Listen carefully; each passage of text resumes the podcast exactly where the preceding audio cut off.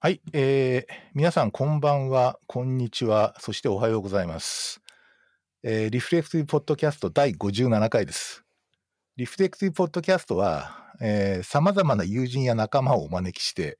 家庭医療やプライマリーケアを中心に、医学医療の様々な側面を取り上げつつ、小説、漫画、アニメ、映画、ドラマ、音楽などのコンテンツとその背景のカルチャーや社会情勢などとも接続しつつ、気楽に雑談するポッドキャスト番組となっております。えーっとですね、今日は、あの、非常に、あの、おなじみのですね、えー青木さんと金子さんをお招きし、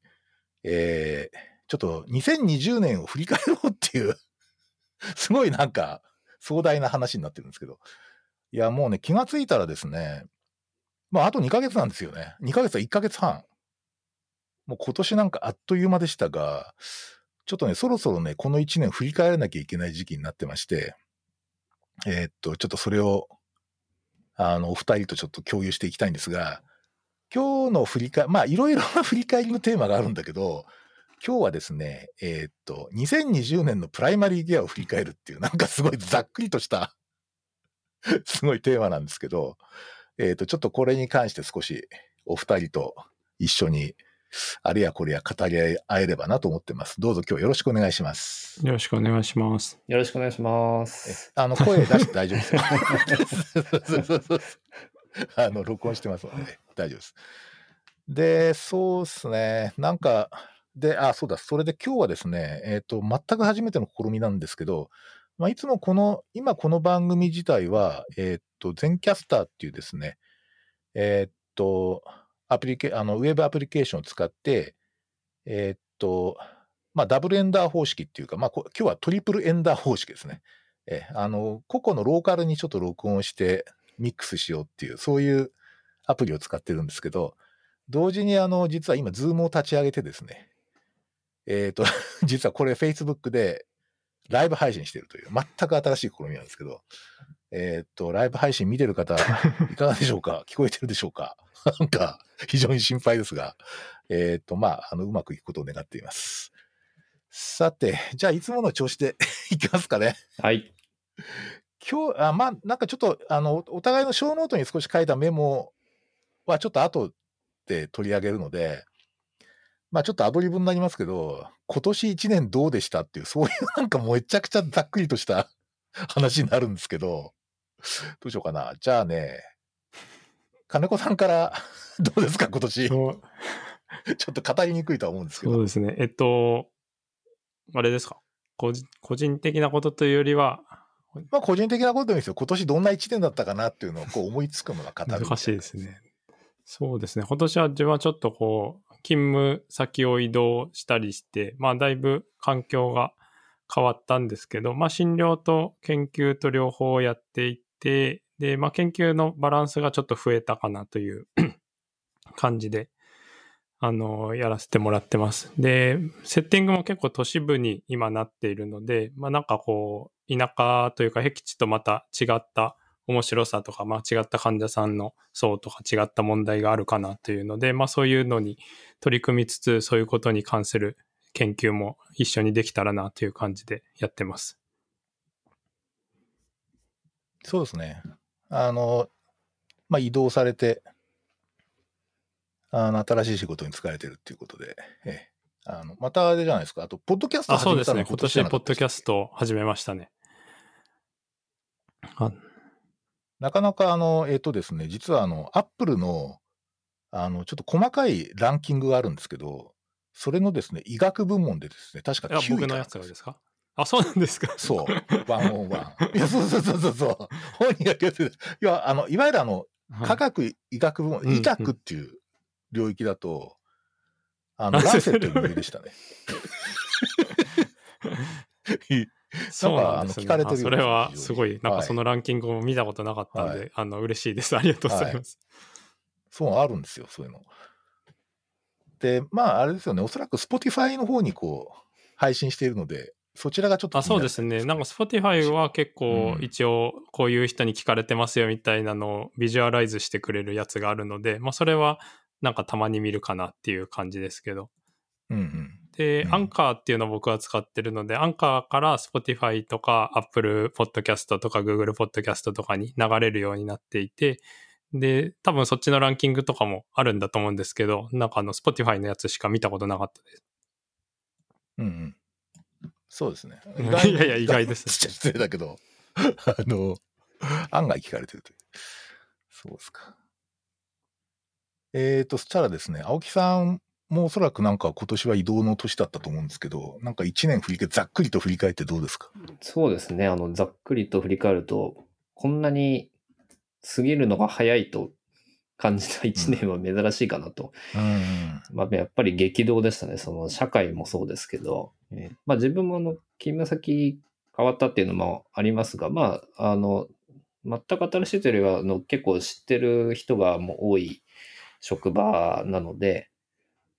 まあ、あの、馴染むのにもそんなに時間はかからなかったんですけど、やっぱり何分こう、社会全体が、世界中の、まあ、情勢がですね、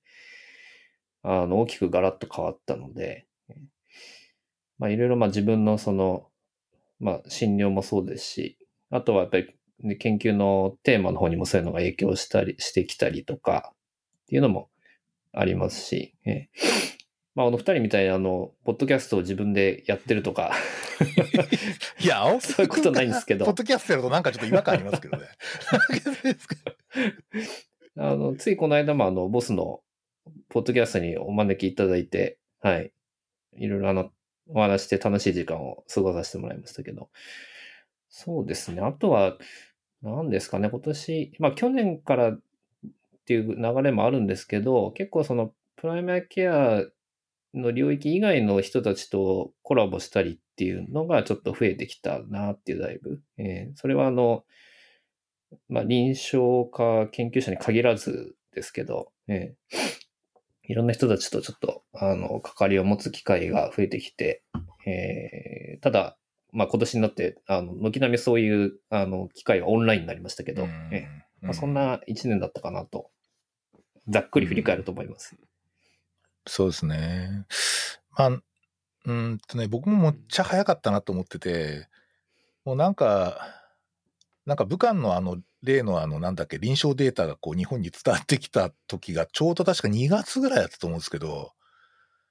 もうなんか4月7日の非常事態宣言前後ってなんかものすごいバタバタしていたので、なんかはっと気がつくと11月になってるって感じなんですよね。だからなんか本当に、あの、まあおそらくでもね、この2020年って、あの、50年後の歴史の教科書に残りますよ。間違いなくなんかすごい、あの、なんか歴史的なこう事態に我々は今ど真ん中にいるっていう感じがしていて、まあある意味ちょっと貴重な体験ではあるんですよね。んそうですよね。まあ、すごい大きな、こう、自然実験みたいな、うん、うんそういう感じもありますよね。うん。そうですか？もうほぼ皆さんリモートですか、今。金子さんどう、どう？なんかほほぼ全部リモート。なんか会議とか、なんかいろんなミーティンそうグとか。ですね。でも、あの、全部ではないですね。フェイス2フェイスのやつもあるし、まあ、オンラインがちょっと多いかなっていうぐらいですけど、授業とかはオンラインですね、完全に。ああ、そうなんですね。いや、確かにこの間、えっと、鹿児島大学の方とちょっと、あの、オンラインでお話ししたら、なんか、今、今もずーっとオンラインだって言ってました。もうなんかずっと授業オンライン、でもそうだ全と思います。部オンラインっていう多分、あの、うん。僕が授業させてもらってる何個かのとこも、学部の授業は大体オンラインな感じですね。青木さんのとこもそうですか？やっぱりまだオンラインですかね授業。授業はそうですね、オンラインで、大学院の授業とかもオンラインなんですけど、ただ、あの、実習は再開し始めてますね。えうーん。えーと、まあ、看護の方が早くって、その後、あの、医者の方っていう感じでしたけど、ただ、あの、残念なことに、やっぱり、コロナの影響で、こう、昼前でおしまいみたいな。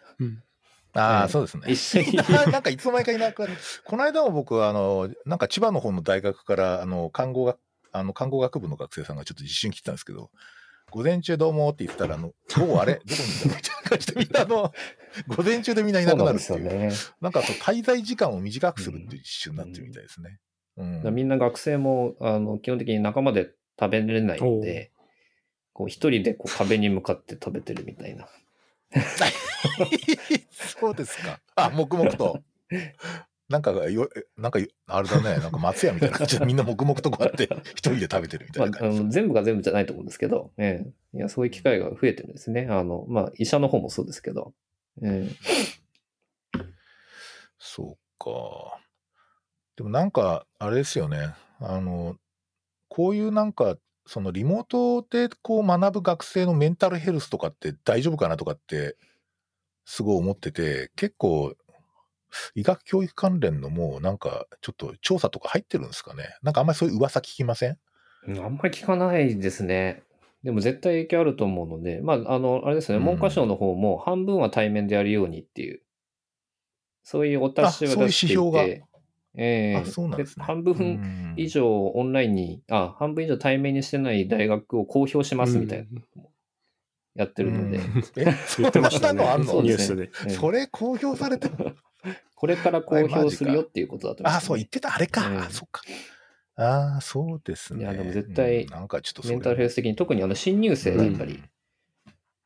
うん。ん。結構、そのオフィシャルな調査かわかんないんですけど、やっぱり、あの、新入生がメンタルがまずいとか、もう退学希望の人が結構多いみたい、退学っていうか、もう辞めたいっていう人が多いっていうような話は、なんかいろんな大学で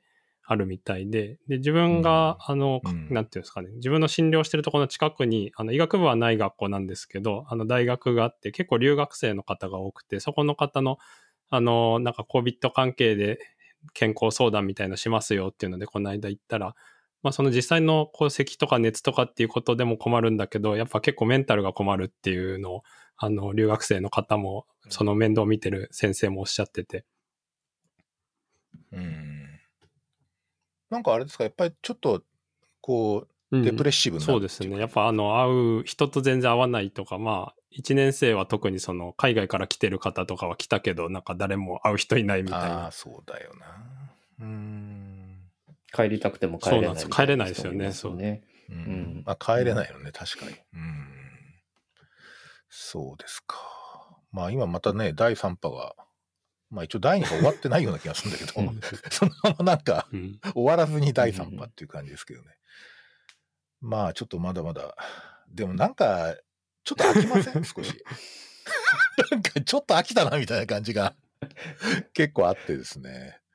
ちょっと、いわゆるあの気の緩みって言われてるやつだと思うんですけど、だから気の緩みっていうよりもなんかもう飽きたよみたいな感じはな、いやー、ないですかね。リバックそうですね。まあ飽きるっていうか結構きついですね。やっぱずっとその継続するっていうのはなかなか、なんていうんですかね、うん僕も別に外に出ないとかはそんなに苦ではないんですけど、うん、まあ確かにそのね、壁に向かってご飯食べるとかっていう、なんかこう、あと壁に向かって食べてないとこうね、みんなからどう思われるのかみたいな状況がつ続くとまあちょっときついですよね。そうね、あの、食事警察みたいな感じで、なんかこうど、どこ向いて食事してんだみたいな感じになって、ちょっと詰められたりしますよね。うん。なるほど、なるほど。そっか。まあ、そんな、ちょっと一年で、まだ来年もおそらく全然続くでしょうけど、まあ、ちょっと今年振り返って来年に活かせればいいかなと思っているので、ぜひちょっと今日は少し振り返りをしたいと思っております。はい。で、皆さんにあの、ちょっと小ノートで少しテーマ的にちょっと3つ、まあ、今年の3つみたいな感じでちょっと取り上げてもらったんで、えーっと、僕もちょっと3つあげました。で、これ、リスト見るとすごい面白いっていうか、僕は完全になんか、あの、リサーチ系から遠く離れてみたいな感じの テーマになっていて、で、金子さんがなんかこう、リサーチとなんかちょっと遠く離れるの間ぐらいにいて、で、あ青木くんがもろリサーチっていう感じで、非常にこのなんかね、性格を表しているなっていう感じがするリストで非常に面白いんですけど、じゃあですね、ちょっと私からちょっと手始めに行きたいと思いますが、まず僕があの、3つのうち1つ挙げたのはですね、えー実はの気候変動問題ですね。で、えっ、と、実はあの、えっと、1月号のですね、医学書院の総合診療に、あの、ちょっと出るんですけど、僕とですね、えっと、B 氏ね。B 氏と、あと、あたかかずとさんっていう、その、新、新ゴジラじゃねえや、あの、新日本あのシン・ゴジラ作ったのは庵野秀明でした。えーっと、新、あの、新日本を書かれた、あの、あたかかずとさんをゲストに、3人で、まあちょっと、かなり拡散的な話をした、あの、放射的な話をしたんですけど、やっぱりね、あたかさんの認識も、もう気候変動っていうのが一番重大なんだっていう認識なんですよね。で、あの、まあいろんなエビデンスもちろんもう調べられていて、すごいあの、まあ、あたかさんが一番言っていたのは、うんと、要するに永久凍土が減ると。で、その結果実は、その、封じ込められていた細菌とかウイルスが出てくるって言ってるんですよ。で、それは結構やっぱり世界中のか、そういうそれ系の科学者の人たちが指摘していて、だおそらくそのパンデミックっていうのは新型コロナっていう意味じゃなくて、もう様々なものがやってくるっていう、そういう世界になるっていうふうに言っていたですね。で、今回なんか、その、えーっと、なんだっけな、えーっと、あの、えっと、緊急事態宣言のあたりってめちゃくちゃ空気きれいだったでしょ。なんか東京が なんかすげえ見通しが良くなってて、で、なんかあの、インドあたりだとヒマラヤが見えたっていう、そういう話があるぐらい、なんか気候がきれい、あ、じゃない、あの空気がきれいになった印象があったんですけど、あれだけあの、経済活動が止まっても、実は CO2 の、あの、下が、下がる量って1.5%ぐらいだったみたいですね。へえ、あ、そうなんですね。そのくらいしか下がんなかったっていう。だからそれ考えるとすげえ絶望的になるんですけど、例えばあの、グレタ・トゥンベリとかがまあすごい、僕はもう本当彼女が世界を救うんじゃないか、救っ救うきっかけ作るんじゃないかっていうぐらい、こんまあなんとか21世紀最大の功労者じゃないかと僕は思ってるんですけど、まあ、トランプに落ち着けトランプとかって言言えるのって、グレタしかいないだろうっていうぐらいな感じなあんですめちゃくちゃ受けましたけどね、あれ。いや、そうですね、すごい。いや、なんかすげえ、あの、いや、本当に、あの、感謝しかないと僕思ってて、僕もその気候変動に興味持ったとか、あって思ったのは、まあ、パリ協定云々よりもむしろグレタの様々な行動だったんで、で、まあ、やっぱりその問題って避けて通れないなと思ってて、で、これからのプライマリーケアもですね、この気候変動問題っていうのが、実はすごい重要なファクターになると思ってるんですよね。で、ちょっといろいろ調べてみると、まあ、すでにその climate change health impact っていうような、そういうこう、あの、いろんな提言とか、まあ、研究っていうよりも提言とか運動へのこう呼びかけみたいなことが結構起こっていて、えーっと、特に2019年に、えー US Call to Action to Climate Health and Equity, a Policy Action っていう文書が出てるんですけど、あの、これがまあなんかこうアジェンダセッティングをして、た例えば米国も含めて、まああと米国中心ですけれども、えっ、とかなりなんていうかな、あの署名する、まあ同意するって署名する学会がめちゃ増えてるんですよね。日本ってね、まだこの動き僕ないと思うんですね。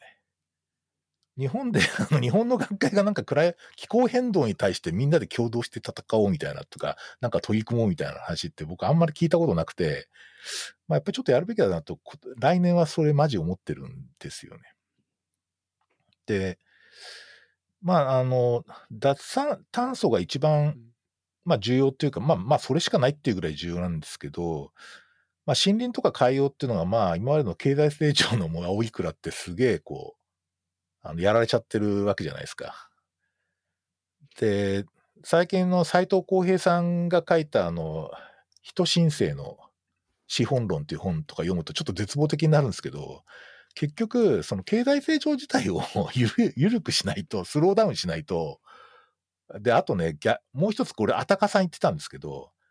あの、人口減しか生き残る道はないって言ってましたね。うん。つまりその人口減っていうのは、実は人類が生き残る、あの、最後の希望って言っていて、で、あの、特にこう、なんていうかな、おそらく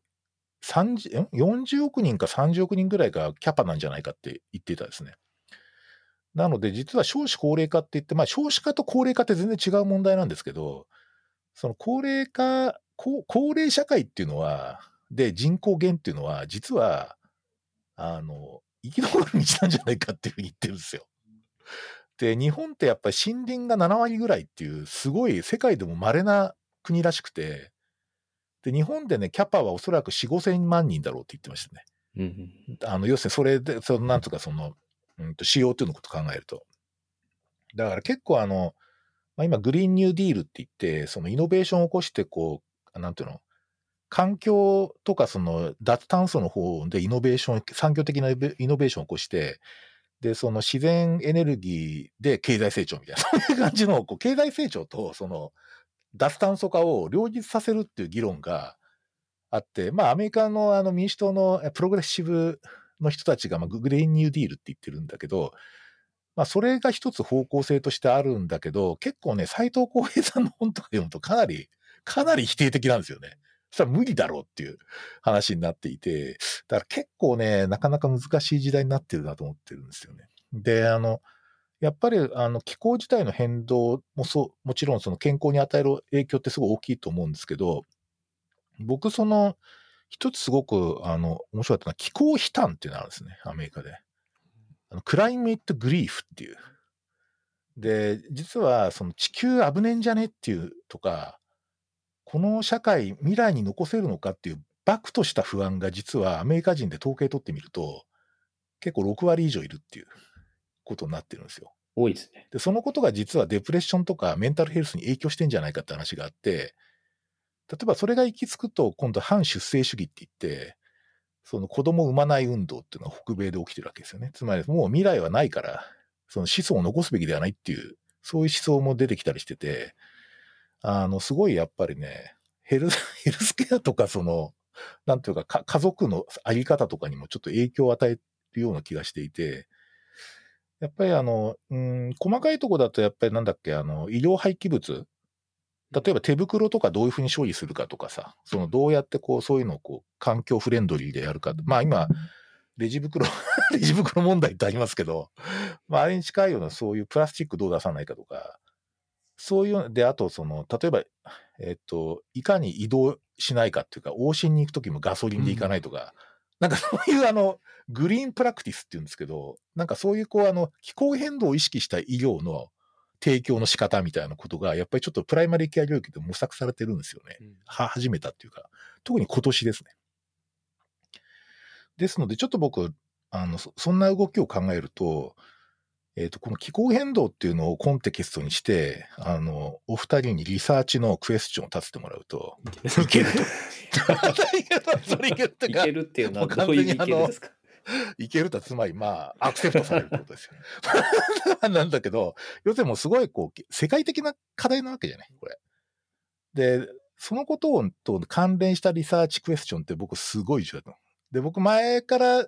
二人とこう酒飲みながら喋ったりした時に言ったんだけど、あの、僕ある種のやっぱりジャーナリズムって必要だと思ってて、リサーチって。やっぱその、その時、時代に、時代に必要なことってなんだっていうのは、ヘルスサービスとかや考える、ヘルスサービスリサーチとか考えるとき絶対重要なので。だからまあ、あの、そういったこともちょっとありかなとかって思いながら、ちょっとこう、あの、うん地球的規模でリサーチクエスチョンを立ててほしいなっていうのが、あの、後に続く皆さんの世代のですね、課題じゃないかっていうふうにうん思ってたりするわけですね。やっぱ究極な、まあそれが僕の第一あ究極の地域指向性ケアなのかなと思いますけどね。地球指向性ケア。地球指向性ケア。すごいかっこいい。地球指向性ケア。もうなんかね、やっぱセーブ・ゼ・アースって感じだね。そうですね。んだから施設レベルで、おそらく、あの、今は、あの、親分が言ったようにですね、取り組むことも重要だし、あとは、まあ、以前、あの、日野原先生なんかやっぱり医者の一番重要な仕事は戦争させないことだって言ってたんですよね。うんうんうん。それを、まあ、もちろん戦争も今もそうなんだけど、この気候変動っていう問題に医療者がこう積極的に取り組むっていうのは、確かに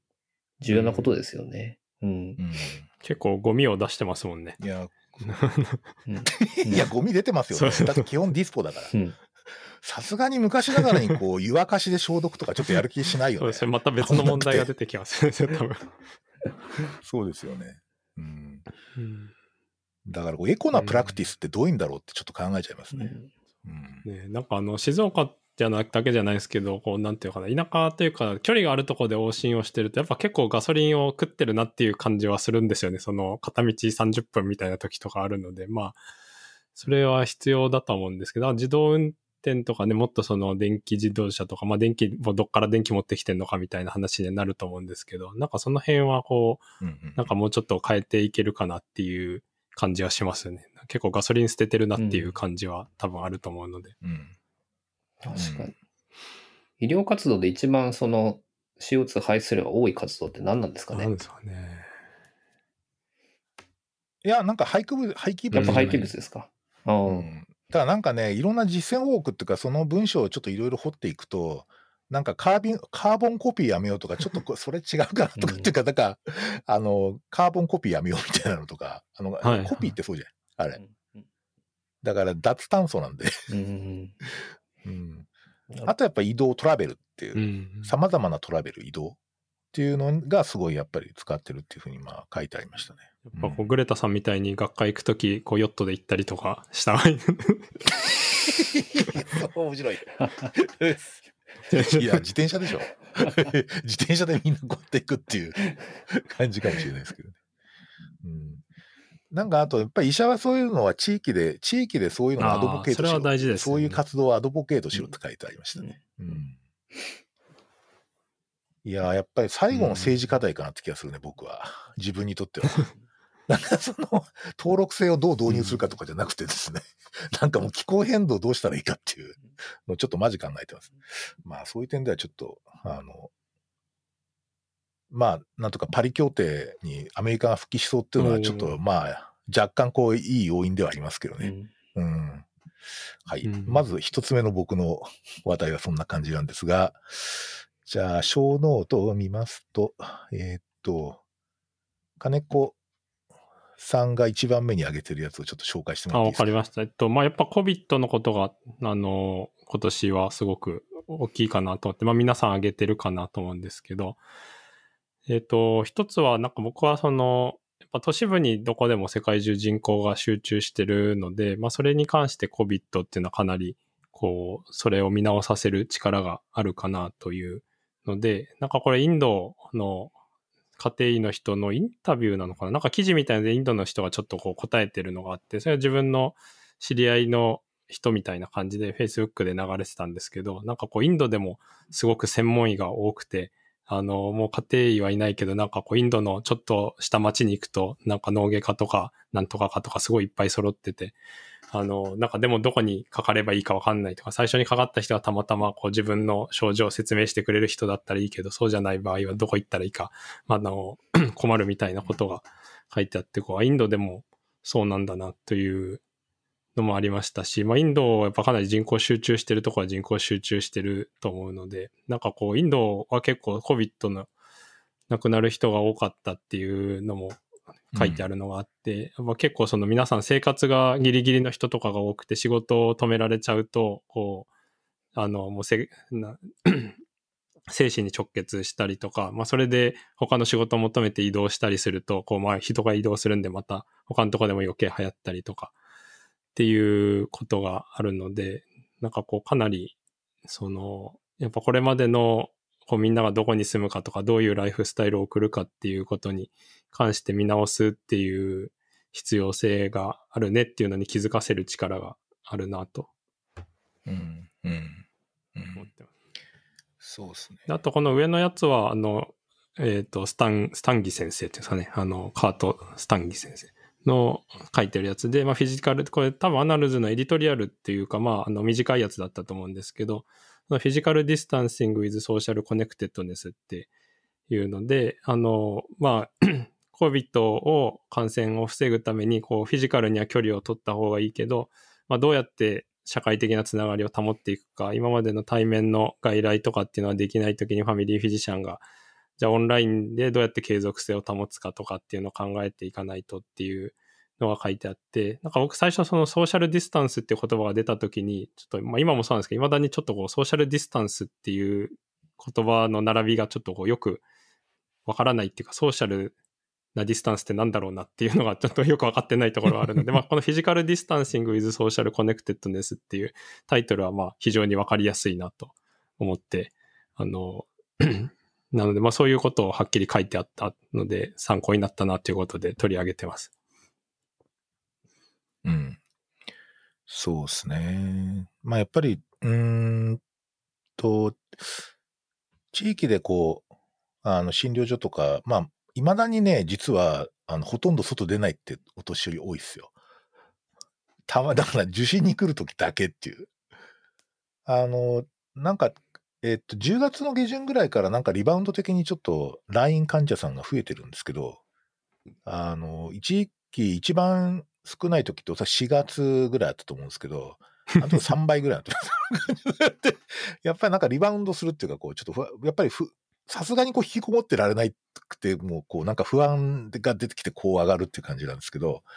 なんかね、うん、でも未だにほとんど出てないって人結構いますね。満館が多いんですか、リバウンド。リバウンドって満館が多いんですか？えーっとですね、いや、あのですね、えーっと、実はか気軽な相談も増えてます。気軽な相談というか、要するに相談。あの、相談事みたいな感じで。あの、実はあの、えーっと、えーっと、減ったの、えーっとですね、4月、3月、4月、5月で減ったのは、どっちかというと、あの、えーっと、新刊だから全く新しい患者さんと、それから再来初診って言って、えーっと、えーっと、かつて風邪でかかったことあるけど、あの、初診料を算定するって患者さんいるわけですよね。また風邪で来れば。そういう方が7割減ですよ。ドゥーンって。だから、満館の患者、慢性疾患の患者さんは、あの、えっと、処方期間を延ばしたんで、一見減ってるように見えるんですけど、特に中断が増えたって印象はあんまりないです。ただ、途中で何かあったんで、ちょっと途中でこう、その予定外で受診っていうのは減りました。ちょっとしたことでは来ないってことですね。たうん。うんうん。行き地が上がったんですよね。ちょっと気になる発疹とかね、そういうのは来ない。ううんん。なるほど。これ話ずれちゃいますけど、その間を慢性疾患の人で外来間隔空けたことで、なんていうんですか、こう、別にこんぐらい開けても大丈夫だったなっていう感じか、なんか開けたからやっぱ悪くなっちゃったなみたいのってなんかありますか？いやー、そうですね。実感としては、えーっと、結局ね、えっとね、ちょっと心配だなって人はやっぱりこさててたよね。例えば、その、えーっと、慢性心不全でちょっと不安定な人とか、さすがに2ヶ月とか無理だろうっていうのはあるんで、うんただ、うん DM とかハイパーテンションとか、あの、痛風とかですね。そういうのは本当に、あの、コントロールのいい人は全然3ヶ月でも問題ないなっていう感じで、で、えっと、そのままそれが継続してる人もいます。うん、あの3ヶ月で。適切なこう需要までの期間って、あんま研究ないんじゃない？なんか、この病気でこの状態だと何日間のインターバルが、予後がいいのかとかって、研究あるんですかね？いや、あんまないと思いますね。昔から不思議だったんですか？やっぱりないですか、かなりやっぱり同じ疾患でも、ヘテロな集団なので、やっぱ個別的に決めないとっていうのもありますよね。うんうんうんうんですよね。全く症状がなくても、ただこう管理的にやってるっていうんだったら話わかるけど、絶対患者さんって健康問題だから、やっぱりそう、適切に次は3ヶ月が適一番適切ですみたいなことあんまりないですよね。あの、うん今回あの、確かに受診間隔あのみんな伸ばしてたっていうのがあるけど、あの、それに加えてやっぱりみんなこう外出しなかったりして、運動量落ちて、間食よく食べるようになったりとかっていうことで、うんそのダブルのこう変化が起きてるので、なんかどっちの変化で悪くなってんのかとか変わんないのかっていうのはよくわかんないですよね。なるほど、なるほど。うん、確かに僕も運動量減りましたからね。なんか自分もですけど、とにかくなんか、ね、本当にあの出張とか全然ないんで、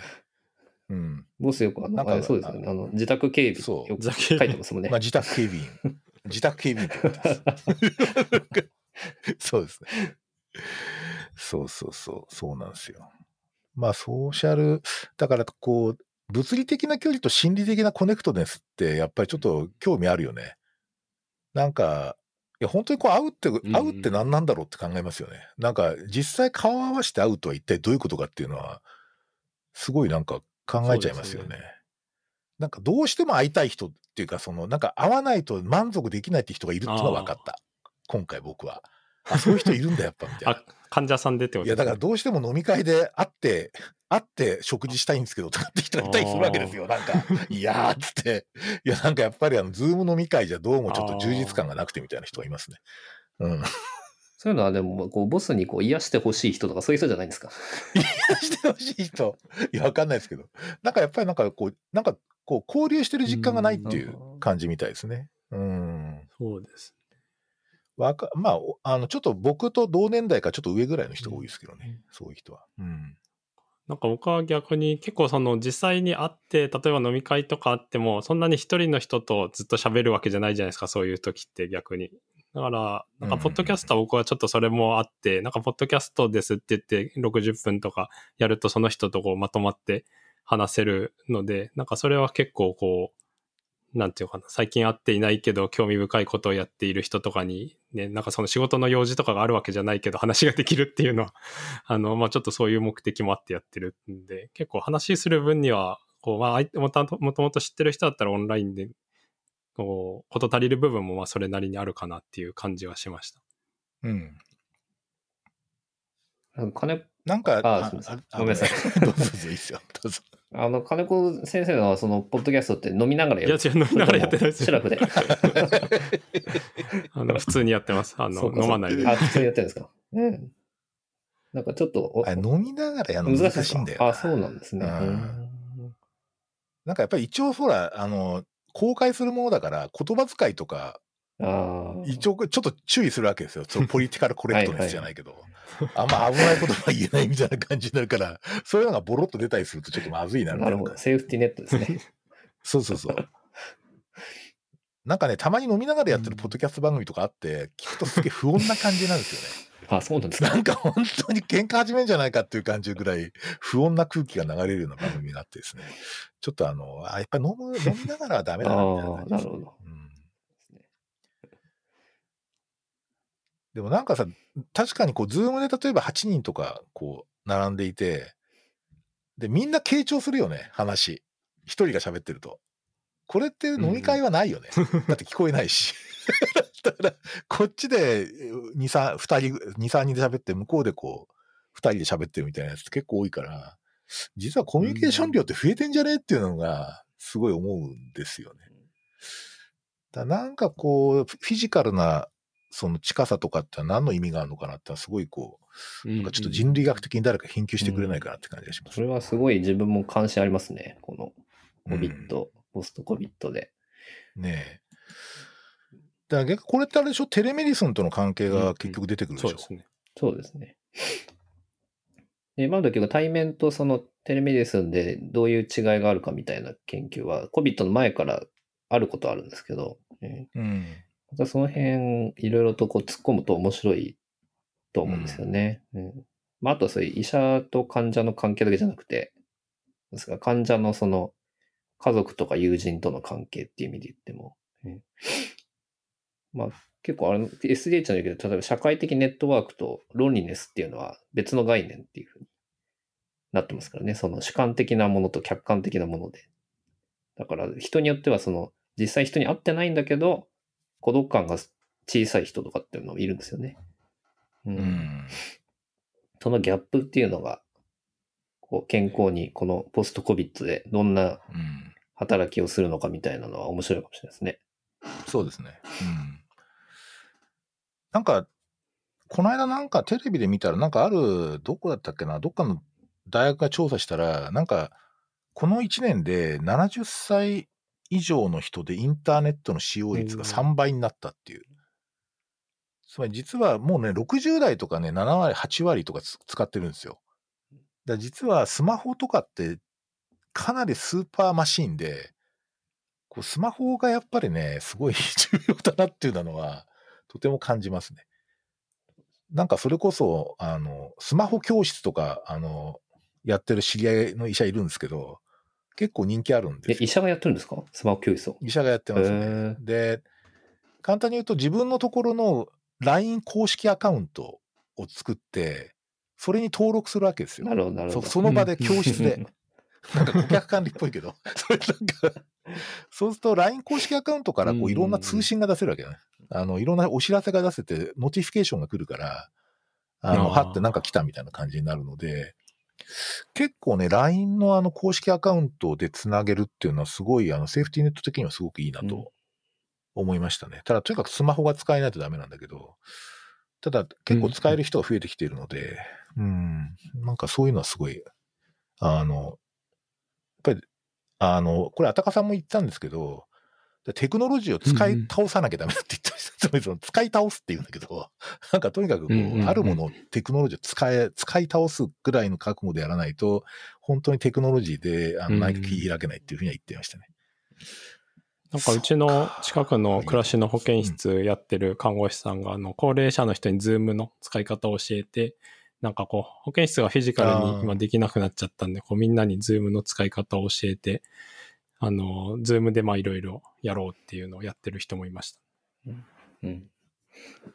ズームはちょ、ちょっとハードル高いんですかね。僕、スマホでズームってやったことないんだけど、あれって割とでも一応簡単なの？できます。僕も1回2回ですけど、まあそのアプリをダウンロードして、どうやったかな、でもまあそんなに操作としては同じような感じだと思います。うん、あ、同じような感じ。そうですね。ん簡。単ですね、結構。パソコンより簡単だと思いああ、ます。そうですか。ああ、そうですか。うん。あとそのあたりのあれだよね。だからこう、イインターベンションスタディじゃないけど、なんか、スマホと LINE 公式アカウントを出したらこれだけなんか QOL 上がりましたみたいな。なんかそういうなんか、あの、スマホ習った後イネーブルメントスコアがめっちゃ上がりましたみたいな。そういう感じのなんか、があると面白いと思います。だからイネーブルメントって、すごい今ね、必要だなとて。なんかあの、あの、黒沢さんだっけ、が日本語版作ったやつ。うん。あれとかね、やっぱりちょっと測定としては satisfaction とかじゃなくてね、なんか、効果を測るっていうと、もちろん patient experience あるんだけど、なんかあの6項目の enablement score って結構いいなって思ってるんですよね、この COVID 時代に。うん。うん。なんか指標として。アウトカム測定で。はい。じゃあ、次行きますか。じゃあ今度青木くんで、えーっと、2番ですか、じゃあ。これですね。ちょ2番いきますか？はい。リサーチ、リサーチしてない方がいいかもしれない。あ2番はい。ちょっと、なんか、社会派トークみたいになってます。えっと、そうですね。自分が1個挙げたのは、えっ、と、ここにあるんですけど、まあ、あの、DX の話ですかね。あの、デジタルトランスフォーメーションで、うん。まあ、これはあの、もう、一般の、まあ、産業界の方がやっぱり盛んですけど、まあ、ポストコビットっていうことで、医療の業界にも、まあ、それが、えー入ってきているということで、まあ、例えばオンライン診療とかもそうですよね。で、まあ、これからっていう面もありますけど、えーあとは、まあ、ビッグデータとか IoT とかうん AI とか、うんまあ、COVID がなくってもおそらく徐々には、えー医療の業界にも入ってきていたであろうものが、まあ、COVID をきっかけに、まあ、そのちょっと動きが加速したっていう面があると思うんですけど、まあ、現状ではやっぱりまあ、オンライン診療とかもそうですけど、やっぱり感染対策が主な目的で、まあ、DX を今やっていると。えーまあ、まだその大規模にできてるわけじゃないですけどね。で、まあ、今後やっぱりその医療の質を上げようとかですね、AI 使って。あとは、まあ、労働環境を改善しようとか、えーそういうことになってくると思うんですけど、えっ、と、まあ、一番自分がやっぱ大きいと思ってるのは、その DX で、この医療者とか医療機関と住民とその患者との関係性自体に変化が出てくるっていうところがやっぱり一番大きいと思うんですよね。で、そういう意味で、まあ、産業界の、あの、方ではですね、まあ、一つ書籍を挙げましたが、アフターデジタルっていう本が、まあ、1と2とあるんですけど、まあ、これの本は、まあ、医療の業界あんま関係なくて、まあ、一般産業界で今何が起こってるか、まあ、DX を軸に書いてる本なんですけど、えーまあ、今、あの、大きくその産業構造がやっぱり DX で変化していて、まあ、今までそのメーカーが、まあ、物を作って売るっていう、まあ、ここが、まあ、あの、産業の構造で言うと、一番、あの、ヒエラルキーで上だったわけですけど、もうそれがもう完全に崩れて、もう、その決済のプラットフォーマーが一番ヒエラルキーの上にいて、まあ、その次にサービサーがいて、最後に、まあ、えーメーカーがと、えーいうような、まあ、うん構造に変化してきていると。で、そういう中で、まあ、DX をこう進める中で、まあ、一番その重視してるのが、まあ、いわゆるその customer experience なんですよね。えーまあ、UX、 user experience って言われる場合もあるんですけど、まあ、いかにその、えー顧客と新しい関係をその DX で築いていくかっていうのがやっぱり一番重要で、こうただ単にじゃあ DX だって言って新しい技術をただ単に入れても、結局顧客はついてこないっていう。うん。そういう現状があると。なので、まあ、その CX をいかにこうデザインするかっていうのが、えーまあ、関係性のデザインにもつながるので、えーそこは肝だというような、まあ、本なんですけど、まあ、これはあの医療の業界でも、まさにあの今後重要になってくるだろうなと思っていて、まあ、今、まだあの日本もそうですけど、医療の業界あんまりそういう視点では見ていないと思うんですよね、この DX っていうのを。あ。なので、まあ、あの、コンシューマー側ですよね、まあ、住民とかその患者の視点で、この DX によって関係性が大きく変わると。まあ、例えばですけど、えー、まあ、これからおそらく、あの、まあ、大きな、あの、まあ、プラットフォーマーとかが、例えば AI 診断をネット上でやって、で、一部の人をオンライン診療につなげるみたいなサービスとかですね、おそらく当たり前に出てくると思うんですよね。でそうすると、まあ、特に我々みたいなプライマーケアの提供者が、その、プライマーケアのその価値そのものを再定義しないと、えー一体我々は何者なのかっていうことがわからなくなってしまうと思うので、まあ、そのあたりを、やっぱりその住民患者の視点で、えーどういうその DX がふさわしいのかっていうところをやっぱりあのデザインしていく必要があるだろうなとは思ってますね。なので取り上げたんですけど、あありがとうございます。あの、ちょっと関連すると思うんだけど、この間、その、今日はアタカさんの話ばっかりしてるけど、アタカさんはですね、厚労省には呼ばれたことがないって言ってました。おあれだけでね、えっと、経産省と、それから、えっと、なんだっけな、えっと、国土交通省にはもうしょっちゅう呼ばれていろいろやるそうですけど、実はお医者さんとほとんど喋ったことがないってえ言ってました。ーまずいです。で、すごい、だから結構、その辺の、その、だからテクノロジーとか AI、ビッグデータ、まあ、えっ、と、イノベーションイコール、なんだっけな、えっ、と、AI かけるビデータかけるデザインとかって、まあ言われてるじゃないですか、そういうその、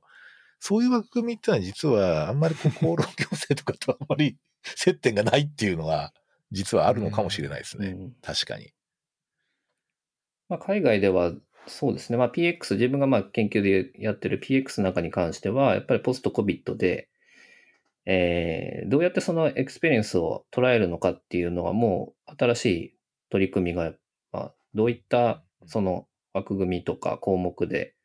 まあ、例えばオンライン診療を評価していくのかとか、そういうようなプロジェクトが実際に始まっていて、ああ、えーいいですね。まあ、うん AHRQ、米国の AHRQ なんかは、まあ、いまあ、世界で一番あのよく、あの、有名な、あの、 CAHPS っていう、あの、PX の尺度のプロジェクトがあるんですけど、まあ、そこでもあの、オンライン診療、まあ、ベーシックなものは今もできてるので、それにその、ポスト COVID のオンライン診療でのその experience をどう捉えるかっていう新しい項目を開発してたりとかですね、うんうんいう動きはありますと。ですね。えいや、そうですよね。確かに、こう、牧歌的な経験じゃないよね。う ですね。なんかその、患者経験その、なんかやたら牧歌的な話じゃないっていうか、あの、そういう感じではなくなってきてるからね、確かに。デジタル時代ですよね。そうですね。それに合わせてっていう、ありますよね。えいや、あの、おちょっと関係ないかもしれないんだけど、俺ちょっと最近、あの、ヒーリングとかにすごい興味があって、いや、ヒーリングともヒーラーじゃないですよ。あの、スピ系じゃないです。ヒーリングっていうか、回復とかに興味があって、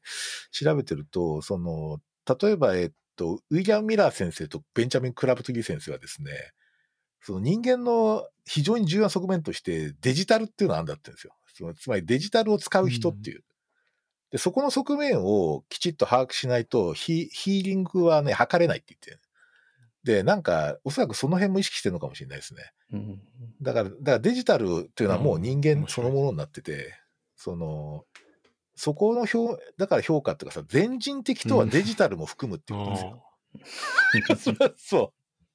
う。だでなんか全人的以上となんか本当牧歌的な感じするじゃん。なんか自然に囲まれてみたいな。いや、そういうことではないっていう、そのデジタルからもう逃れられないんだみたいな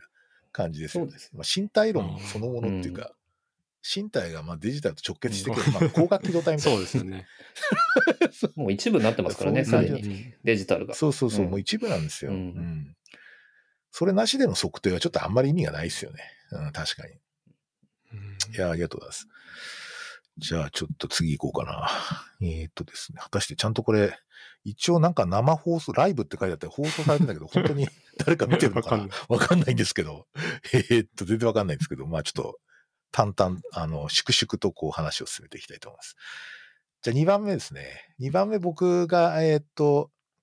取り上げたのは、えーっとですね、ブラック・ライブズ・マタですね。で、えっと、まあ、あの、2012年からこう、システム、まあ、あの、特に米国におけるその黒人差別っていうのは、基本的になんか心の問題とかじゃなくて、もうシステム上の問題なんですよね。社会が動くためのシステムとしてそういう形で黒人か搾取してきたっていうのが、実はそのアメリカのその米国社会のあの基本的なそういう構造になってる、つまりシステムになってるってことで、それに対するこう、カウンターとしてまあ、ブラック・ライブズ・マターの運動が2012年ぐらいから始まってたわけなんですけど、えっと、2020、まあ今年ですね、今年の5月25日にその例のジョージ・フロイドさんが、えっと、まあ、あの、傷害致死っていうかね、まあ、警官によって、その、えー、死亡に至るっていう、そのなんとか押さえつけられてね、首を。で、その動画が世界中に回ったわけですよね。僕も相当衝撃受けましたけどね。で、あの、あと、その後、なんか、あの、車からなんかこう、降りてこいとかって言われて、それでなんか、あの、他の動画なんだけど、その、じゃあちょっと荷物取るからってって、その、車の中でこうやって入れたら後ろから7発撃たれたっていうのが、やっぱり動画で流れていて、これ白人、相手が白人だったらこれやらないだろうっていうような感じだったですよね。だからすごいなんか、あの、とてもこうなんか、そこも結構衝撃を受けたんですよね。衝撃だっていうか、もちろん知識としては知ってたけど、そのこれはこういうその、それこそ動画がどんどん出てくる時代になって、あの、そういうことに接するようになって相当ちょっといろいろ考え込んでしまいましたね。で、えー、っと、まあ、実は、あの、この間、あの、オレゴンの山下大輔君ともちょっと、オレゴンのブラック・ライズ・マターの話をいろいろこう聞いたんですけれども、えー、っと、まあ、実は医学界って結構、これ結構カウンターって、あの、ちゃんと出していて、相当な医学部でやっぱりそういうデモが、デモっていうかな、その昼休みにみんな集まって、あの、例えばジョージ・フロイドさんにこう思いを寄せるみたいな、そういうようなイベントも結構あったりとか、まあ、やっぱり改めてレイシズムの問題っていうのが、すごいこう、あの、取り上げられた一年だったと思うんですよね。で、えっと、僕がこれリンク、あ、これリンクはあの、またショーノート書くときにちゃんと載せますので、えー、聞いてらっしゃる方もわかるようにしておきますが、えっと、この、えっとね、えっと、ジョンズ・ホプキンスかな、の、え、っと、文章、ホームページが、そういうこう、私たちはレイシズムに対してちゃんとこういうふうな態度をと戦いますみたいなことをちゃんと書いていて、で、まあ、その中で一人ですね、え、っと、エリカ・ジョンソンさんという方が、まあ、この方、あの、内科のレジデンシーの、まあ、責任者をやっていて、で、まあ、その、若い医者を育てるときに、この問題っていうのをどういうふうにそのレジデンシーに落とし込むかみたいなことを書いているんですよ。で、それが、えっ、と、やっぱりその疾患と、多くの健康問題とか疾患が、やっぱりその個人責任というか、自己責任とか、そういう問題ではないっていう、その個人因子によるものは結構少ないんだっていう話をしていて、で、やっぱりいわゆるの社会的決定因子ですよね。で、これがやっぱり重要なんで、これをちゃんとそのレジデンシーの中にちゃんと組み込んでいくんだと。で、そのためには、やっぱりそのコミュニティベースとのプログラムをちゃんと作らなきゃいけないっていうことで、この方はおそらくあの、ジョンス・ホプキンスのアーバンヘルスの、アーバンプライマリーケアのプログラムも関わってると思うんですけど、あの、大都市圏の。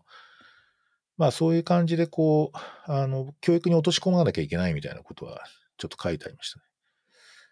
まあ、ただ山下君の話聞くと、やっぱりそのまだ黒人の女性っていうのは医者になりやすいんだけど、黒人の男性っていうのはもっと大変なんだっていうことを言って、なかなかその辺の、その単に黒人って言ってもそれだけじゃないっていうことが、すごい、あの、今年はちょっとそれを学ぶ機会になりましたね。あの、そういう点で、え、っと、やっぱり社会的決定因子とか日本でもちょっとね、SDH って言って結構よく聞かれる話題になってますけど、やっぱりよりその、えっ、と、システムで、この問題って、そう、日本がじゃあ別かつとそうではないっていうことですよね。当然、あの、レイシズムもある。我々自身が有色人種だってことをやっぱり再認識するってところもあるんですよ。日本人有色人種なんで。うん、だからそういうことも含めて、あの、レイシズムの問題ってやっぱりすごい、あの、今年は、あの、うん、プライマリケアにとってもいろいろ考えるところあったなっていうふうに、すごい思いますね。そうですね。なので、実際に自分のあの、今、米国に留学中の友人なんかもやっぱり、特にあの、COVID が流行し始めた当初は、だいぶ怖い思いをしたみたいですね、やっぱり。あう。うんん。なので、まあその人種の違いっていうのを、ぱり肌で実感したっていうふうに言ってましたけどね。日本の中にいるとなかなか。結構米国在住の日本人の人が結構ね、ツイッターでも結構、ツイッターっていうのはツイッターではネタで申し訳ないんだけど、なんかね、やっぱりそう怖いって言ってましたよ。すごい。あの、こんなに差別があるんだみたいなことが結構言われてます。うん、日本は今年あの、女性の医学生の入試のやつ話もありましたもんね。こう入試の不不正というか。うん。あれ、どうなったんですかね？なんかその、ちょっと、そうなんですよ、ね。忘れすぎだろうとかってなんかもういろんなことがなんかどうなったかわからないうちに、こう話が流れていく傾向にはありますよね。こう様々なイシューが。うん。うん。あれはなかなかもうもろ、だから、まあ、うんミソジニそうですね問題ミソジニの。ですし、まあ、なんというか、今年はと、まあ、うんと、その MeToo 運動とかですね、なんか、いろいろ含めてそっちの方面もすごい重要なイシューがすごい出てきて、やっぱり、女性の、例えば、昔さ、昔あの、例えばその女性は心筋梗塞にならないとかっていう、そういうなんかね、伝説があったんですよ。僕が若い頃っていうか、まだ医者の頃。女性っていうのは冠動脈しかなりにくいんだっていう。で、ところが全然実際調べたらそんなことはなかったっていうか、で、しかも臨床研究がほとんどそのベテランアドミニストレーション病院かなんかで行われてるケースが多くて、その女性が実はあんま入ってないっていうのがあって、要するに研究自体に実はそういうその、あの、なんとかね、女性がちゃんと研究されてないみたいなのが結構あった時代があって、あの、そういう点でこう、なんつうかな、あの、まあ、ある種のこうフェミニズムっていうか、まあ女性、あの、まあミソジニーだよね。ミソジニーをいかにこう、そういう要素をこう、いかにこう、ちゃんと取り除いていくかみたいなことは結構、あの、ありましたね。今年はそれあったな。例えばニュージーランドの首相とかね、その、あと、うんなんだっけ、フィンランドとか、ああいう国のその、閣僚メンバーと、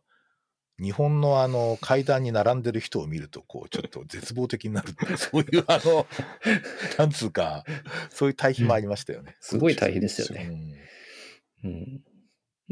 あと一応このブラック・ライブズ・マターというかこの話の流れでいくと、自分が今働いてる横浜の病院で、今度あの新しく総合診療じゃない、新家庭医療専門医のプログラムを申請して、うん。昨日か一昨日か、あの、承諾されたんですけど、横浜、川崎で、そのアーバンプライマリーケアとか、あの、マイノリティの人っていうか、まあ、マージナライズドされた人のためのケアを勉強、まあ、普通に診療するんだけど、まあマージナライズドされたケアね、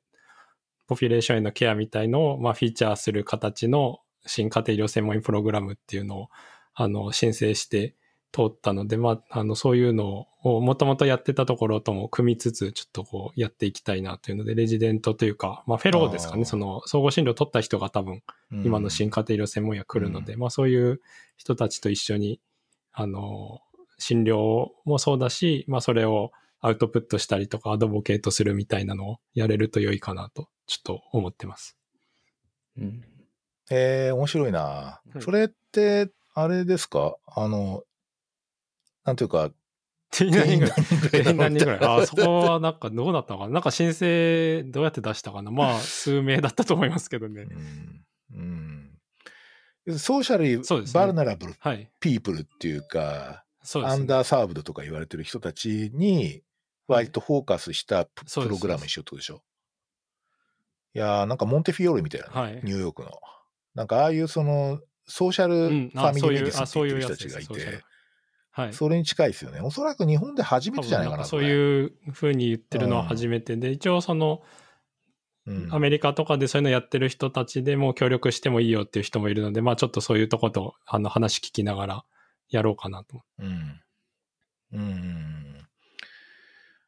結構北米にもあるんですかね、やっぱりそういううん。プログラムの数は今多いんですか、やっぱり。いや、全然ないですか、やっぱり。北米にも。そんなにないと思いますよ。あの、えっと、有名な、比較的有名なのは、やっぱりあの、えっと、アルバート・アインシュタイン大学の、えっと、モンテフィオーレ総合病院っていう巨大な病院があるんですけど、そこの、そのプライマリーケアの residency は、特に family medicine と内科は、えっ、と、そのブロンクスっていう地区に、その教育プラクティスとかティーチングプラクティスを持っていて、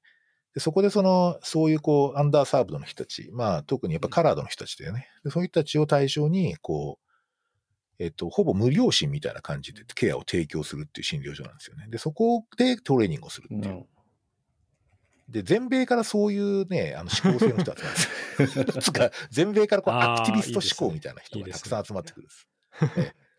なんか、で、日本、日本のアクティビストとかが集まるそうですねなっちゃう。いやーそれは、そうですね。なんか何個かあるけど、多分そんなにはないんですよね。だからそれは、こう、ちょっと日本でもやれると良いかなと。あの、あとニューメキシコ大学ですかね。ニューメキシコのプライマリーケアはもともとやっぱり、まあ場所柄なのかわかんないですけど、やっぱりラテンアメリカの影響があって、で、ラテンアメリカってやっぱりそういうそのソーシャルリズムとかの政権も結構できたりしてて、なんか割と、で、あと軍事政権とかその、まあもうすごいうん。こんなに揺れてるそうですね。とこですけど、やっぱりすげえ政治的なそういう、あの、動きがあって、そこと近いせいなのかわかんないですけど、かなりそういう、あの、には、あの、そういう、こう、なんとか、い位置づけにしてるプログラムだったと思います。あと、トーマス、トーマス・ジェファー今ちょっとどうなってソンですかかわかん。ないけど。はい。トマス・ジェファーソン大学。ううんん。それもそうですね。うん。そうですねそれは都市部ですね。都市部のあ、なん確かに、都市部の。アンダーサーブな感じ。うん。まあ、それはすごい面白いです面ね。白いですね。なるほど。ありがとうございます。そうすると、その教育的な、ちょっとけ、教育研究にも結びつくかもしれないですね。普通に、あの、そういうプラクティスが何をもたらしたかみたいな、き技術研究でも全然いけちゃう気がしますね。OK です。そしたら、次、これ終わんのかな？えっ、と、えっ、とですね、次が、あれ？金子君になるのかな、えっ、と、はい。今おそうよね。2番。えーじゃあに、そうですね。まあ研これどうどうですか？究は社会に対して何ができるのかってこれさっき親分が言ってたみたいに、やっぱ結構そのジャーナリズム的なというか、やっぱ研究のための研究に結構、研究としてのなんかこう、なんていうんですかね、立て付けをちゃんとしようとするとっていうことでもないですけど、まあ研究のための研究になりがちな、なんかこういろんな要素がこう世の中にはあるかなと思うので、やっぱでもこう、研究をやるってことは目的ではないので、社会に対して何ができるのかっていうので、一応ここに挙げたのは、あの、 British Journal of General Practice の、これも editorial なんですけど、まあその雑誌の持ってる社会的な責任とか、あの、まあどういううん。雑研究を自分たちは載せたいのかとか、まあ雑誌自体もその紙しかなかったのがオンラインになったりとか、他にいっぱいオンラインの雑誌ができてる中で、じゃあ、こういう昔からある雑誌として自分たちはこう何をやっていくのかみたいな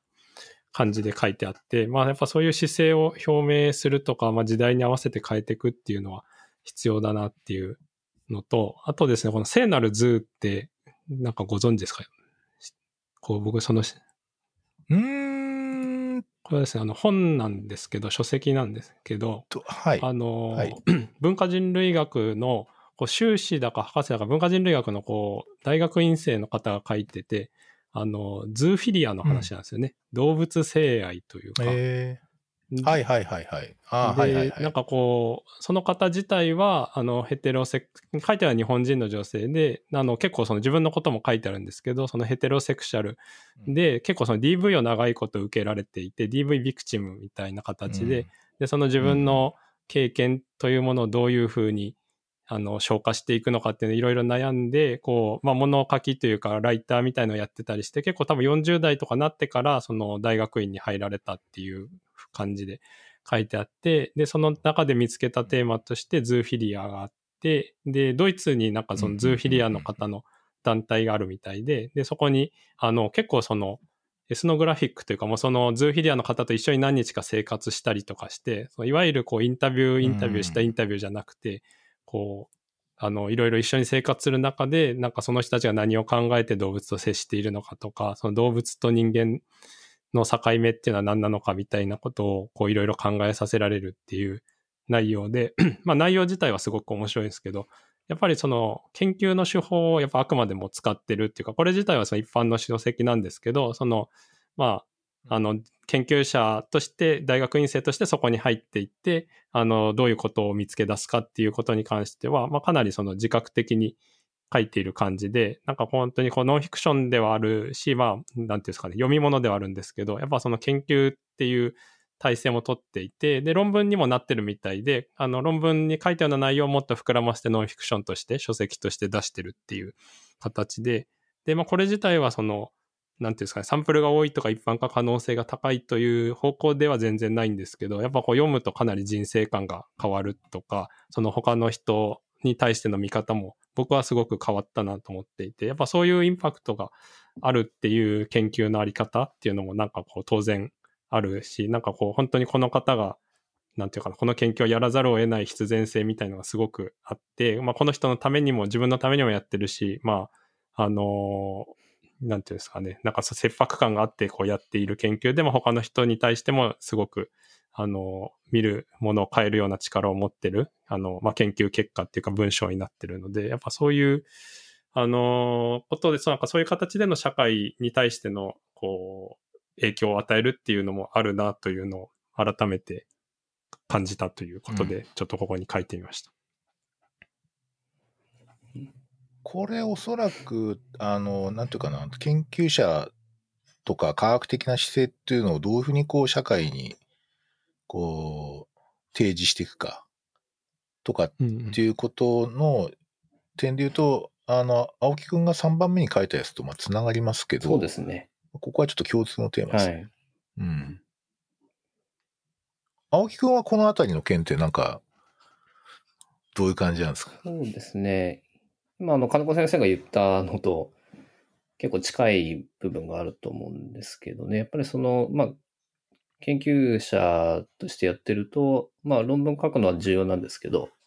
それを、まあ、別の形でもやっぱり、社会に提示していくっていうのは、やっぱり、重要だなっていうのは、日々実感しているので、まあ、いろんなあり方があると思うんですけど、まあ、その媒体とかで言うと、まあ、論文を、まあ、その、この聖なる図みたいですね、まあ、書籍を書くとかですね、まあ、雑誌に書くとか、えーそれを自分がやったその研究をもうちょっとこう臨床につなげるような形で、トランスレートするような形で書いたりとかっていうのはやっぱり大事かなというふうには思ってますね。あと自分がこれ3番目に挙げたっていうのは、えっ、と、そうですね、そういったこともあるし、あと最近は、こう、プライマリーケア領域の、えーまあ、トップジャーナルとかですね、 Annals、Family Medicine とか BJGP とか、いうのが、えっ、と、まあ、今までのちょっと、あの、スタイルと少し変えてきてるっていうところがありますね、実際に。うん変えてますよね。うん。それは、あの、ジャーナルとして、ただ、あの、論文を掲載するだけではなくて、えーまあ、そういった特設サイトを作って、アナルズだとケースノーツっていうのを作ってますよね。で、BJGP だと BJGP ライフっていうのを今作っていて、えーまあ、論文だけじゃなくって、まあ、エッセイだったりとか、コメントだったりとか、あるいはその、論文書いた著者がインタビューを受けて、えーその音声をうん例えば流してたりとかですね。という動きもあるので、まあ、この辺はどこもやっぱ意識してるんだろうなと思うんですよね。まあ、これってあの、まあ、い以前からそういう流れはあったんですけど、やっぱ COVID でさらに加速したのかなっていう印象はありますね、やっぱり。まあ、研究論文ってやっぱりこう、着想から出来上がるまでこう、時間がかかる中で、こういうまあ迅速性が求められる、えーまあ、COVID なんか特にそうですけど、そういうところでどうやってこう、学術を発信していくかっていうことですよね。そう、そう。あ、すごい、今のそうなんですよ。その、スピードっていうのが、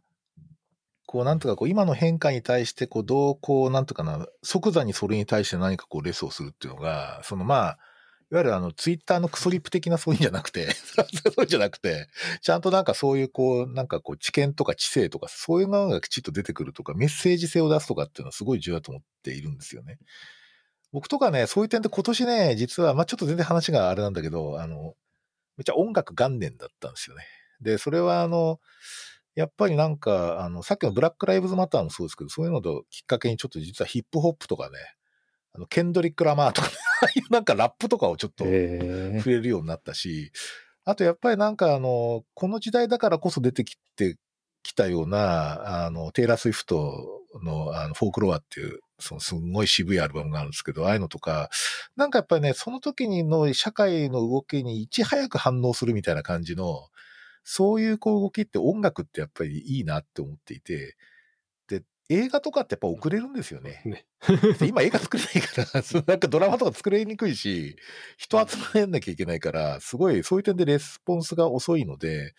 やっぱりなんか音楽ってそういう点ですごいなとかって今年は思ったんですけど、なんかあの、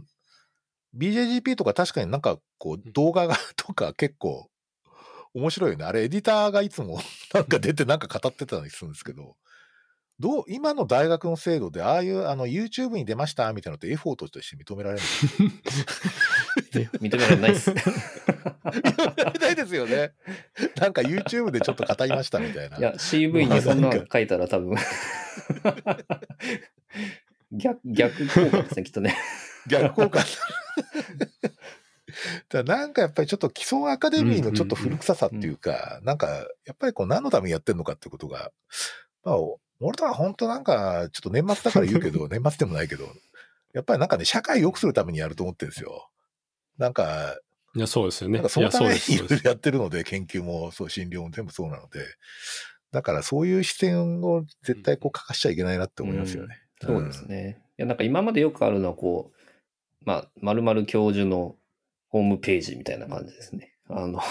個人の、ああのね、変なページあるよね。なんか、ミソジニー丸出しの、あの、個人ページとか。なんか、ほんと、マジかよ、これ、みたいな。絶対炎上ネタだろ、これ。そうなんですよ。そういうのはあったんですけどね。いやまあそうじゃなくて、やっぱりその、例えば自分がやってる研究テーマとかをこう、うん発信するような場を作るとか、プラットフォームを作るとかっていうのは結構大事だと思ってるので、自分もそういうホームページを作ったりとかして、それはその研究者の、としてのホームページというよりは、その研究テーマに関するようなホームページとかですね。そういうのですね。あとあの、さっき親分があのスピードっていう話をしたと思うんですけど、うんうんあの逆にそのスピードを重視するあまりいろいろな弊害が起こってきているっていうこともこの COVID でもうあの分かってきているというか、えー今まで以上にですね。まあ、特にそのプレプリントサーバーの問題。あ、はいはいはいはい。まあ、あの、やはりプレプリントにいち早く上げるっていうのが、かなりその状態化している中で、えーまあ、質がある低い論文とかですね。あと研究不正とか、そういったことがやっぱり実際に出てきていて、まあ、あの実際に、あの、四大誌ですね、ニューイングランドとかランセットに掲載された COVID 関連の論文が、えー撤回したりとかですね。えーこれも、もしかしたら見抜けなかったかもしれないっていうような、非常にその、えー危ういところだったらしいですけど、ううんん。まあ、ある、その、小さい企業がどうやらややった研究らしいんですけどね。完全にデータを捏造したんですよね。完全熱を。元のデータを捏造したっていう。すごい。マジか。元データ自体が全部捏造だったりしてやばいですね。ビッグデータの場合ね、結構それがやっぱりわからないっていうのがあるんですよねなるほ。どえあ、そうか。ビッグデータだとそうなのかえい。ろんな国から、検証が難しい。ええいろんな国から集めましたとかっていうと、規模、スケールが大きすぎると逆にこう、うん怪しまれないようなところもあるんだと思うんですよね。うん確かになんかこう、急速にこう COVID-19 学がでできてますよね。なんかもう、疫学からこうなんかその分子生物学からワクチン学からなんか膨大なこう体系、知識体系がこう生まれつつあって、なんか、そういう点でも昔の伝染病とだいぶ違う感じがしますよね。なんかものすごい勢いでこう、ベース、あのナレッジベースがものすごく膨らんでんだけど、だけど正体って何なんだってよくわかんないっていうのが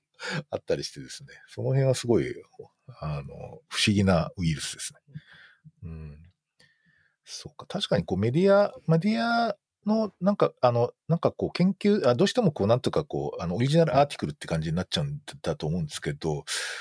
僕、例えば、この間の実は医学書院のケアを開くシリーズっていう、その一連の本があって、それのこうなんかこう記念イベントみたいなのちょっと僕、あの、モデレーターで出てたんですけど、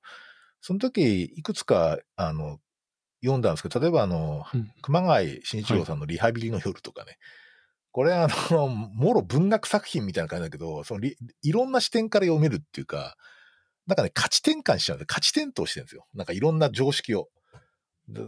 とか、あとね、えっと、どもる体という、うん、伊藤麻さんも来られてましたけど、あれもやっぱりなんか、その、えっと、なんか心と体だったら分けて考えた方が絶対いいんだっていう、そういうのが助かる人はいるんだみたいな感じになってて、なんかやっぱほら、心と体一体のものとして考えなければいけないっていう家庭用学っていうプリンシプルがあるんだけど、それをこう転倒させられる感じですね。ガラって。それそれでそんなこと言ってもダメな世界があるんですよ、みたいな感じがあってですね。ああいうなんかこう価値転倒的なやつってやっぱりすごい、なんかこの結果ってすげえ今までの価値ちょっと変えるよなみたいなやつっていうのは、すごいやっぱ論文も当然あるんだろうけど、なんかいろんなメディアできちっと発信するってのはすごい大事だと僕は思いますね。うん。あの二つの本なんかすごいこう価値転倒しましたね。いう感じですね。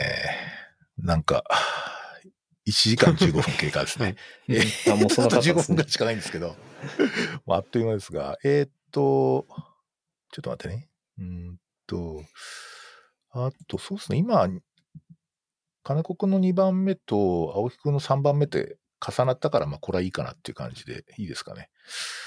したら、俺の3番目は、えー、っと、まあ、これは、あの、なんていうか、えー、っと、さっきの COVID-19 とパンデミックをどういうふうに考えるかっていうときに、やっぱりウイルス感染症として考えるよりも、さっき言った歴史に残るような、というか歴史の教科書に載るような事態が今起きているので、やっぱりもうちょっとこう俯瞰的に見る視点が必要だと思っていて、そういう点でこう、あの、例えば文学やってる人とかですね、えー、他の社会科学やってる人たちがどう見てるのかなってのはすごく関心があって、あの、いろいろ見ています。で、えー、っと、さ、これもあの 宣伝になっちゃうんだけど、あの、総合診療の、えー、来年の1月号、まあ、12月末に発売されると思いますが、そこにあの、えっ、と、文学評論家の福島良太さんっていう、僕これ、この方すごい好きで、あの、ウルトラマンの研究とかやってるんですけど、それなんかそういう方が、実はその、えっ、と、フリーで読めるサイトにですね、あの、内なる敵と負の祝祭っていうあの、記事を書いていて、これが非常に出色だったんで、すごい感銘を受けたんで、あの、医学雑誌に書いてくれって お願いしたら、あの、私でいいんでしょうか？みたいな感じで送ってきてくれて、これもう絶対読んでほしい。あの、ちょっとあの、ネタバレになるんであんまり言えないんですけど、もうとにかく僕はあのね、それ最初の原稿見た時鳥肌立ちましたよ。めっちゃかっこいいみたいな、こ、こんなこと考えるのかみたいなぐらい、すご、すごくて、なんか、この視点ないよな、みたいな感じでしたね。うん。で、やっぱりなんか、あの、例えばやっぱ感染症と文学っていうのは昔からすごい関係性があって、まあ、それこそ今ね、あの、この間、カミューのペストが、なんか読まれたって話もありますが、例えばの魔の山っていうね、トーマス・マンのやつは、あれは結核療養所の話で、サナトリウムの話なんだけど、まあ、実はいろんな形でこう、あの、単純に感染症じゃなくて、いろんな隠喩とか価値とか、その社会性とかを帯びているもので、あの、常にこう、文学的な思考の対象になっていたっていうふうに言っていて、で、そういう点から、その文学史の観点から見ると、コロナは一体文学になるのかって話をしてるんですよ。で、あの、実は、え、っとですね、え、っと、あれです、え、っと、なんだっけな、えっと、ああ、ど忘れちゃった。え、っとですね。え、っと、あの、ソラリスって知ってます？あの、ソ連の、ソ連じゃねえや、ロロシアの、レムって人が書いた、惑星ソラリスとかいろいろそういう、その、やつがあるんですけど、あの、それをですね、COVID であるって言ってるんですよ。でね、そ、それがすごい展開で、ぜひ読んでください。こここれ以上言えないですけど、なんかね、とにかく、あの、すごいです。で、なんかそういう視点ってすごいいいなと思っていて、あの、やっぱりなんかね、わからないものを無理やり分かろうとしてるっていうふうに見えるっていうんですよ。文学者から見ると。あ今ちょっと僕の影が消えましたが、ちょっと電池が切れたんで、僕の像が消えてますが、あの声はちゃんとやって、いつものポッドキャストと同じ収録スタイルでやりましょう。で、えっとですね。で、なんか、あの、なんとかな、複雑なものを例えば、その、オーバーシュートとかさ、なんかそういう新しいことを使って、なんかなんとか分かろうとするっていうんだけど、実は分からないことを、は、分からないんだっていうのを専門家の仕事だって言ってるんですよ。で、これは結構やっぱり大事なことだなと思ってて、あの、なんかそういう提言もされてるので、ぜひ読んでほしいなっていうふうに思います。はい。えっ、ー、と、僕の3番目はそんな感じですね。と、金子くんが出してくれたのが、個人情報保護とデータベースと民主主義っていう、これめっちゃ面白そうなんですけど、これどういうことですか？まあ、あの、もうこのままなんですけど、なんかその COVID のこともあって、結構中国とか、まあ各国の対応がいろいろ、あの、なんていう比べられたりしたと思うんですけど、まあ中国はなんかこう結構すごく個人情報を国が持ってて、で、まあかなり、あの、なんていうんですかね、カメラとかもいろんなところについてるとか、まあなんかそれもそれをこう管理する方向に使っている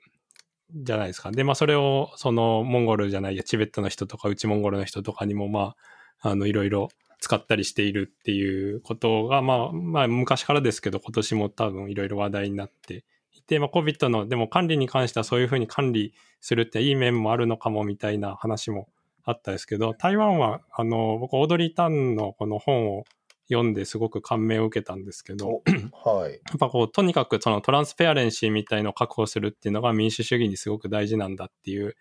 のを繰り返し言っていて、まあその、政府のディスカッションとか議事録みたいのも全部公開して、で、あの政策にこう提言したい人、民間の人でいれば、そのプラットフォームを作って、で、なんかそのプラットフォームに書き込んで5000人以上賛同が得られたら、まあどういう意見であっても絶対国の人がステークホルダーと一緒にその人に話を聞いて、じゃあどういうふうに変えていけばいいかっていうのをディスカッションするシステムを作ったりとかっていうので、で、まあ COVID の対策に関しても、とにかくこのあの、トランスペアレンシーを大事にして、で、オープンにすることで情報をみんなに共有したり、その分かりやすいインターフェースで情報を届けることで、あの、台湾としては対応してるっていうのを書いてあって、まあ、だから多分、その僕の理解してる範囲では中国的なアプローチとは逆のアプローチだけど、まあ、それで、あの、うまくいっているし、あの、自分たちがこういう国にしたいっていうのをこう守るためにそういうテクノロジーを使ってる。っていうのはやっぱすごく感銘を受けて、うん、で、結構その何年か前までは、あの、なんていうんですかね、台湾の中でも、こう、まあどうせ政治に意見を言ってもほとんどないでしょみたいな感じで、若い人は政治離れっていうのはあったけど、そういう参加できるプラットフォームを作ったり一つずつ変えていくことで、あの、若い人が政治に関心を持ったり、みんな参加するようになっているっていうのをなんか聞くと、あの、やっぱり日本でも、その、やる、やり方によってはできるだろうなっていう気もしてくるし、なんかもっとやりようがあるのかなっていうので、なんかこう、その頑張って一個ずつやるとか、なんかこう、デモをやるとかっていうこととはまた違う方向の、あの、ソリューションって、なんかありそうだなっていう希望を結構持ってたので、それはすごく、あの、感銘を受けたなっていう感じでした。うん。いやー、そうですよね。うん。なんか日本だと政治っていうと選挙っていうことになるんで、その選挙の力があまりに強すぎてですね、その政治へのアクセスの仕方が 選挙しかないって話になってるんだけど、踊りたんの彼、あ彼じゃない、彼女か。彼女のその、えーっと、アプローチっていうのは、その政治へのなんとかこう、なんとかな、こう、草、草の根的なアクセスですよね。なんかこう、そうです。あの、政党とかその、選挙とかと違うタイプのあのアクセスの仕方だと思っていて、なるほど、こういうのあるんだっていう感じは確かにしました、ね、彼女自身もその選挙で大臣になってるわけじゃなくて、なんか台湾だと大臣になるやり方が選挙以外に2通りぐらいあって、そのうちの1つ、こう専門職として、なんかこう必要と認められて入ってるみたいなやり方で入ってるし、やっぱこう投票自体がその昔みたいに紙で投票するやり方じゃなくて、いろいろあの、オンラインでできるようになったら、こう、一人一票じゃなくて、こう、数票持ってて、その、自分が一番、こう、意見が合うと思う人は何票か入れるけど、他の人にも一票ずつ入れるとか、そういう形もできたりするっていうことも書いてあって、なんか結構、その、なんていうんですかね、代議制の民主主義じゃない形ってやっぱ取りうるんだろうなっていう感じはしているので、うん、それはすごく、こう、うん、なんか、この先、日本でも考えていかないといけないなと思いました。いやー、確かにこう、あの、アメリカの大統領選もそうですけど、こう民主主義も問われた一年だったなって、なんか、そういう気がしますね。ええなんか結構、あれですよね、こう、とにかく早く自非常事態宣言出せって言ったのは、どっちかというとリベラル側の人が多かったんですよ、日本は。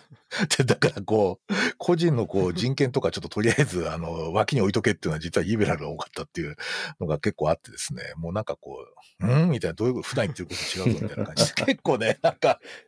あの、その辺でどういう、どういうふうな、だそういう点でもなんか、こういろんなものがこうあらわになったよね。うん。なんか、あの、本当の主張はどこにあるのかみたいなこととかね、すごいこう、あらわになった一年だったなっていうふうに思いますね。うん。いやー、そうか。そんなとこかな。いや、結構面白かったな。なんか、ちょっとでもあれでしょう、あのお二人とまあ研究者でもあるから、ちょっとリサーチネタなんか思いつきましたね。なんかこの、この番組からなんかリサーチネタが思い浮かぶかどうかっていうのが、結構あの、視聴してる方は期待してるとこあるのかもしれないです。なんかね、特にね、その、青木くんと僕の回ってね、あのどういうふうに聞いてるのかってみんなね、途中で止めてノート取りながら繰り返しいですよ。なんか、その、あ、これがリサーチのあれかみたいな。なんかそういう感じで。ネタを探してるみたいな そうそうそうそう。あ、これかみたいなのとか、あ、これ、これ、この論文のこう、こういうふうに読むんだとか言った。なんかそういうその、なんか、あの、勉強道具として使われてるらしいです。へえ。すごい、あ、こういうニーズあるんだな。いや、でも、初めて会う方とかに、うん、いや、藤山先生のポッドキャストで聞きましたみたいなのって、すごい多いですよね。いや、意外にね、あの、いや、聞かれてるんですよ。で、いや、めちゃくちゃ聞かれてる、ね、この間もね、なんか、たまたま、なんか、どこの方だったかな？なんか、ズームのイベントに参加されてる方がいて、先生のそうっすねを生で聞いて感動しました、みたいな。そうっすねとかってよく言うので。芸能人っぽいっすね。芸能人っぽい。生そうっすねを聞きました、みたいな感じで。なんかね、そういう点でちょっと、あの、期待して聞いてる方もいるし、今日この組み合わせはとても、あの、おそらく聞きたいって人が多いと思うので、えー、ぜひあの、いろんな方に聞いていただきたいなと思います。ということで、そろそろよろしいですかね。はい。はい。したら、いや、どうもありがとうございました。あの、また、あの、お呼びしますので、どうぞ。よろしくお願いいたします。また、もしかしたら年末にあの、忘年会的収録をするかもしれないので、多人数で、その時はぜひまた参加していただければと思います。ありがとうございます。はい。どうもありがとうございました。